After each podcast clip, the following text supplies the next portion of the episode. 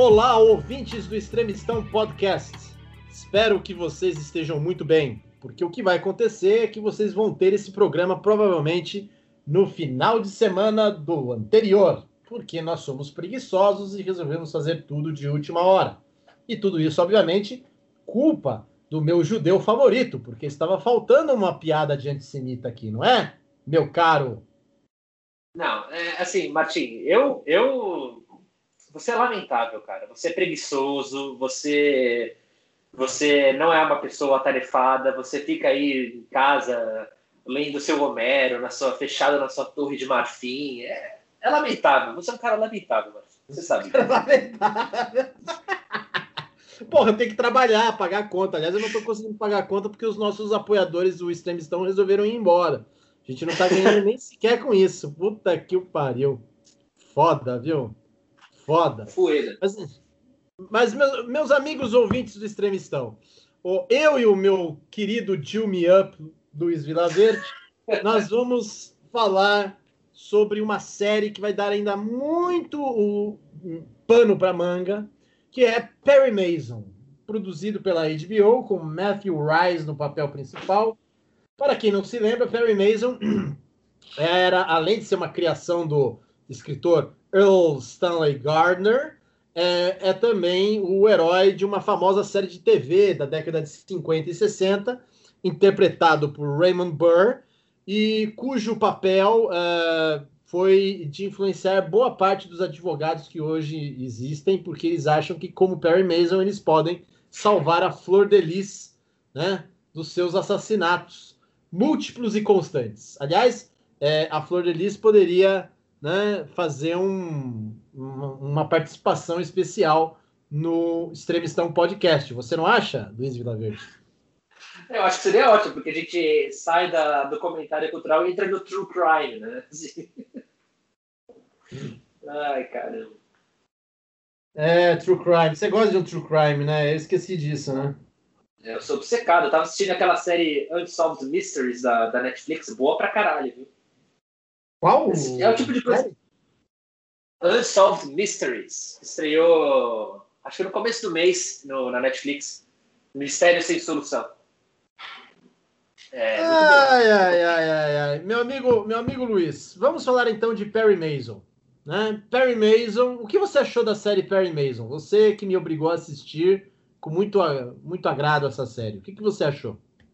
Eu achei muito boa. Assim, acho que a primeira temporada é um Perry Mason Begins ali, um tá basicamente colocando as peças no tabuleiro, tá meio que estabelecendo quais serão as regras do jogo digamos assim. E então assim, eu achei ela muito boa, acho que eu acho que ela ela mostrou assim a promessa, quase que um pitch assim, né, ó. Agora que a gente vai começar de fato a, a mostrar que veio, né? Mas realmente é muito boa a série, porque o Noir ele meio que dominou essa essa golden age of television, né? Que começou ali com os Sopranos e tal, assim, nessa prestige television, acho que a, a o Noir ele se deu muito bem, né? E agora, acho que dessas séries, acho que é a, é a, primeira a se ter um Noir blockbuster assim, na televisão, de fato, assim, né? Um valor de produção absurdo, um elenco espetacular. É, realmente, acho que é, muito boa a série. Muito boa. Muito boa. E o que, que você achou do Matthew Rice como Perry Mason? Olha, ele já era um ator que ele já vinha chamando a atenção. Eu vi ele, ele estava naquele filme do Spielberg, o The Post, que ele, ele, ele interpreta um coadjuvante lá. E, e, ele faz dupla também com Tom Hanks num filme que me surpreendeu, achei muito bom, que chama Um Lindo Dia na Vizinhança, do Mr. Rogers.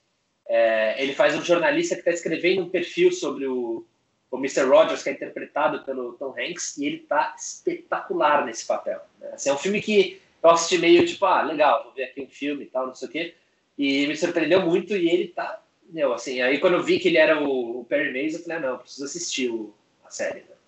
É... É, o, o Matthew Rice, ele já é conhecido de outros carnavais pela série The Americans. Eu não sei se você viu essa série. Não, essa eu não cheguei a ver. É uma, é uma excelente série. Eu vi até a temporada 4, eu não vi as outras duas últimas, acho que foi até a sexta temporada, se eu não me engano. É, mas dizem que da quinta e sexta temporada a série cresce assombrosa. E o Matthew Rice, junto com a Kerry Russell, que nessa série faz também uma interpretação excelente, o a série cresce assim para se tornar uma espécie de Sopranos da Guerra Fria. Mas eu não vi as últimas duas temporadas, então não posso dizer. Mas até a temporada que eu assisti, que foi a quarta, realmente ali dava-se entender que tinha um, um, outro tipo de perspectiva dramatúrgica na série. E ele, se eu não me engano, o Matthew Rice, ele, ele entra na, assim, no, no olho do público com aquela série da HBO Six Feet Under. É... Ele tá na Six Feet Under? Eu acho que sim. Inclusive, inclusive, ele é conhecido justamente por esses papéis meio. Vamos dizer assim, você nunca sabe se o cara é homossexual, se ele é enrustido, entendeu? Deixa eu só checar aqui. Mas eu acho que ele era. É... ele era da. Ele, ele interpretou o Dylan Thomas né? Ah, não. Ele fez a série que ele era, que era, era um era um cara ambíguo sexualmente, para dizer o mínimo. É Brothers and Sisters, que era um enlatado que passava na Universal Channel. E, e é, é, é, é, muito ruim essa série, não, não, tem nem o que dizer. Mas ele, ele realmente vai para o grande público no com The Americans, né? Ele, ele passa a ser conhecido do grande público por, por Americans. E no Post, não é que ele interpreta um coadjuvante, ele faz o, o Daniel Ellsberg, que é o cara responsável por ter liberado o Pentag Pentagon Papers, né? Que depois iria é culminar é naquela reportagem do Post, que vai depois dar no, justamente no, no Watergate. É que ele, ele vira um coadjuvante porque a, a, a, história passa a ser do Tom Hanks e da, e da Mary Streep, né? Assim, ele não. Ele, ele começa com muita proeminência e depois ele fica no segundo plano, assim, né? Mas não, ele... não, sim, mas historicamente o papel dele ah, na não, história dos Estados Unidos é muito importante, entendeu? Ah, não, isso sim. É, isso o Daniel Ellsberg, o que eu estou falando, né? O, o... Ele é o whistleblower, né? É, o whistleblower do negócio.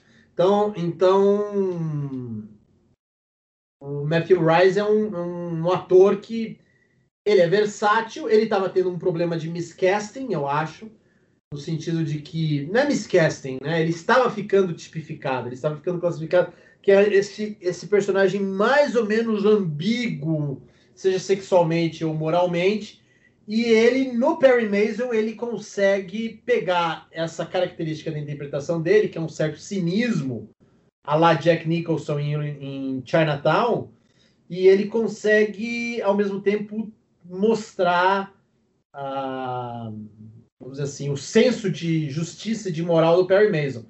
Ô, ô Luiz, você conhece Perry Mason original? Ou não? Você já viu coisa do Perry? De fama, você nunca viu, do, né? Do original, não, eu também não, não li o material de origem do Earl Gardner, né? Não tá, conheço. Tá, mas, mas, você mas assim, conheço, conheço de fama, né? Não conheço então, quando você disse que você gostou. Quando você disse que você gostou dessa série da HBO, você está falando da HBO, mas sem conhecimento prévio do da série de TV. Isso, isso. É um é, millennial. Eu sou fã né? do gênero, né? É um é, millennial, né? Você é um millennial, né?